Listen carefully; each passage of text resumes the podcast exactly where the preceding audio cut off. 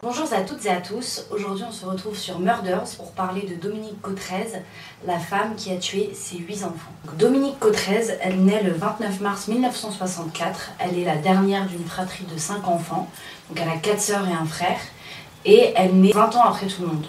Donc, euh, même au sein de la famille, ça sent que c'est un peu une enfant pas désirée, mais même à partir de ça, ça va être la chouchoute. La chouchoute c'est un grand mot, parce que le père il est souvent absent, et la mère est assez sévère, elle a une éducation assez dure, mais elle est quand même dans un environnement aimant. Elle grandit du coup à Villiers-au-Tertre dans le nord et que ses parents, ils ont une exploitation agricole.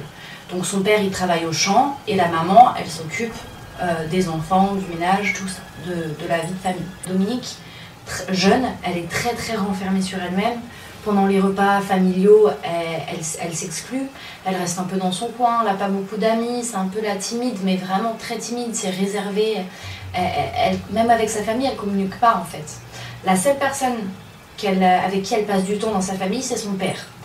Elle va beaucoup aider son père au champ, pour son travail, tout ça.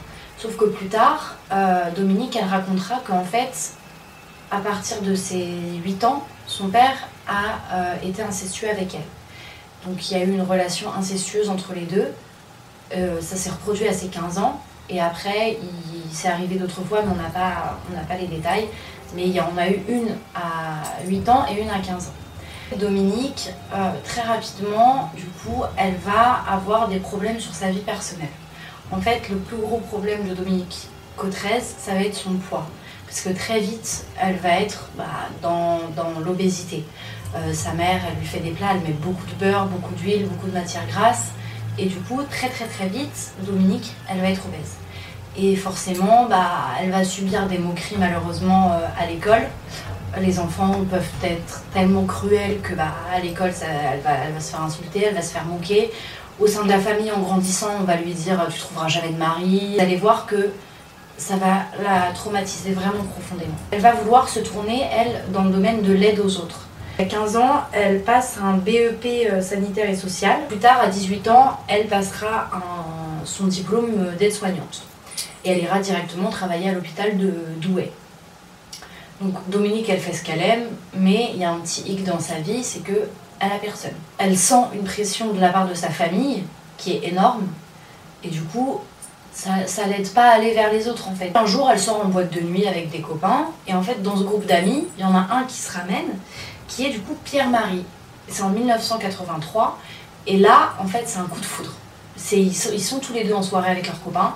Et là, coup de foudre. Ils vont commencer à sortir ensemble, Pierre-Marie et Dominique, du coup. Et la famille est super contente parce que Pierre-Marie, il est décrit comme un garçon sympa, intelligent, beau, mais pareil, il a un peu euh, la, la, même réserve que Dominique, c'est-à-dire qu'il parle pas beaucoup.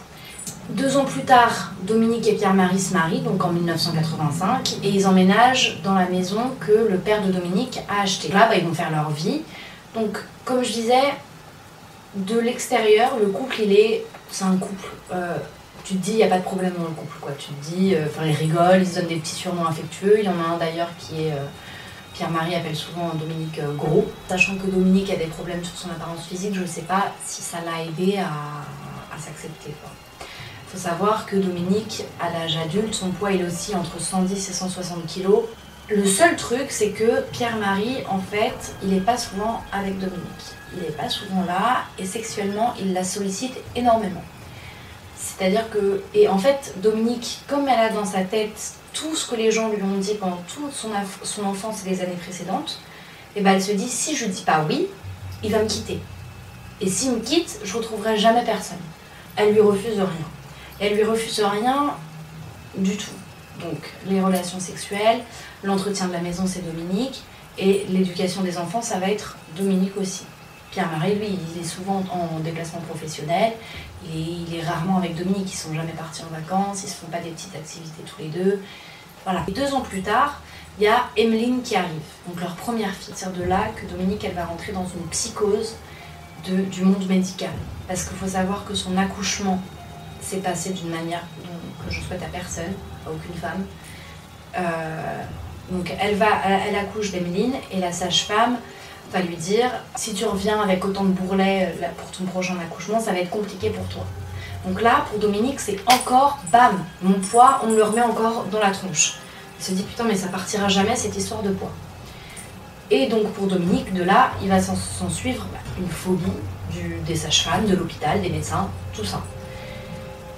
Malgré ça, elle est très contente d'être maman, mais l'accouchement pour elle, c'est un traumatisme et elle veut déjà plus d'enfants en fait. Après Emeline, elle veut déjà plus avoir affaire à l'accouchement, avoir d'enfants. On se rend compte à ce moment-là qu'elle est assez contradictoire parce que elle, est, épileptique et donc du coup pour ça, elle se fait suivre. Ce qui est euh, très judicieux de sa part. Donc elle se fait suivre par un médecin pour ça, mais uniquement pour ça. Pour sa deuxième grossesse, en fait, elle va pas du tout être suivie. Elle va pas aller chez le gynécologue, elle va pas aller chez le médecin, elle va pas aller chez, je sais pas, ce qu'on suit quand on est enceinte, je sais pas. Elle est laissée toute seule dans sa grossesse, mais en fait, elle-même n'est pas au courant qu'elle est enceinte à ce moment-là. Ça, ça arrive en 1988, euh, en octobre, où elle accouche de Virginie. Elle va accoucher à l'hôpital, hein. mais en fait, elle apprend qu'elle est enceinte de Virginie le jour de l'accouchement. C'est-à-dire qu'elle est chez elle, je pense que toutes les femmes enceintes euh, qui ont déjà accouché sentent, tu sais, quand c'est une contraction de putain, j'ai un bébé dans mon ventre qui va sortir ou euh, j'ai trop mangé à midi, quoi. Donc, du coup, elle se dit direct, ok, je suis enceinte, je suis en train d'accoucher. Donc, elle file à l'hôpital. Donc, tout le monde apprend la nouvelle qu'il y a une deuxième fille qui arrive dans la maison le jour de l'accouchement. Ils ont deux filles, ils sont très contents. Voilà, Dominique, elle se démerde un peu seule pour tout ce qui est bah, maison. Et Pierre-Marie, euh, bah, il n'est pas trop là. Quoi. Donc euh, c'est un petit peu compliqué pour Dominique. Encore une fois, on va noter les contradictions puisque elle dit qu'elle ne veut pas d'enfant, qu'elle ne veut plus d'enfant. Mais dans un même temps, elle prend aucune contraception. Ce qui est assez étrange. Parce qu'en général, quand on, ne veut plus d'enfants, euh, soit l'un des deux dans le couple se fait une opération pour stérile, ou alors euh, la femme se met un contraceptif, ou l'homme met un préservatif, je sais pas, mais là en fait il n'y a aucune contraception et aucune méthode de contraception. Ça, Pierre-Marie, quand on lui en a parlé, il est pas, ça l'inquiète pas en fait. Pierre-Marie s'en fiche un peu, il se pose même pas la question de est-ce que ma femme prend la pilule ou pas, il sait même pas qu'elle prend la pilule, ou qu'elle arrête la pilule, ou qu'elle sait pas quoi faire, euh, il, ça ne l'intéresse pas. Continuer à avoir des rapports sexuels, bah, comme un couple quoi, mais euh, bah, il y a un risque qu'elle tombe enceinte, quoi. Donc du coup, bah, ce qui devait arriver arriva en 1989, donc juste un an après la naissance de leur deuxième fille. Hein. C'est des, dates très très rapprochées. Pour qu'on se resitue, euh, Emeline, elle est née en 1987, Virginie, elle est née en 1988, et là on est en décembre 1989, et Dominique, elle est chez elle, et c'est pareil elle, fait ses affaires dans la maison, ce qu'elle a à faire, voilà. Et elle sent des contractions. Et là, dans sa tête, elle se dit, ok, il n'y a personne à la maison, qu'est-ce que je fais? Sachant qu'elle voulait vraiment plus d'enfants. Et bah, elle accouche dans la chambre, donc elle accouche seule. Elle prend un linge, elle étouffe l'enfant, elle le met dans un sac plastique et elle va aller cacher le corps dans le placard de vêtements de sa chambre. Et là, pendant trois jours, le corps de, son troisième enfant, du coup, va rester dans la chambre conjugale, avant qu'elle aille le mettre au grenier. Et ça, c'est quelque chose qui est assez bah, paradoxal, parce que d'un côté, elle veut plus d'enfants Dominique, mais les enfants qu'elle va tuer, elle les garde auprès d'elle. Parce qu'il faut savoir que ça va être le même procédé pour tous les autres infanticides. Elle accouche soit dans sa chambre, soit dans les toilettes de la maison elle l'étrangle avec un linge, elle le met dans un sac plastique, soit elle le laisse dans le panier à linge carrément, après elle va le déplacer dans le grenier, il y en a deux qui vont être déplacés dans le jardin, qu'elle va enterrer dans le jardin. Il y en a d'autres qui vont être dans le grenier, et il y en a d'autres qui vont qu'elle va les déplacer dans le garage qui est à un kilomètre de sa maison. Donc c'est des endroits quand même assez relativement proches. Donc Dominique, elle va répéter ce mode opératoire sept fois. Elle va tuer 8 de ses prochains bébés sans que personne, personne ne remarque rien. Même elle n'est pas au courant. Il y a juste une fois à l'hôpital où euh, elle arrive un peu essoufflée et sa collègue euh, va lui dire Ah, mais t'es enceinte, Dominique, ou quoi? Et Dominique a dit Non, juste je suis essoufflée. Elle était enceinte à ce moment-là. Les dates de ces infanticides ne sont pas super précises, mais on sait qu'en tout cas le dernier date de maximum entre juin et octobre 2000. Vous allez me dire quand même, c'est chelou. Parce que encore que la grossesse ne se remarque pas, enfin, les, grossesses, ça arrive, personne n'est au courant, la personne enceinte elle-même n'est pas au courant, donc comment tu veux que les autres y remarquent que la personne elle soit enceinte? Dans la maison, il y avait peut-être 5 cadavres. 5 cadavres de bébés, enfin, il y a un moment, ça sent quoi. Ça, a une odeur le cadavre. Et en fait, Dominique, euh, ce qu'elle fait, c'est qu'elle aère tout. Été comme hiver, hein, la meuf, euh, elle ouvre les fenêtres, elle ouvre les portes, ça caille dans la baraque, mais ça a l'air de fonctionner puisque euh, les gens, quand ils passent dans la maison de Pierre-Marie et Dominique, ils.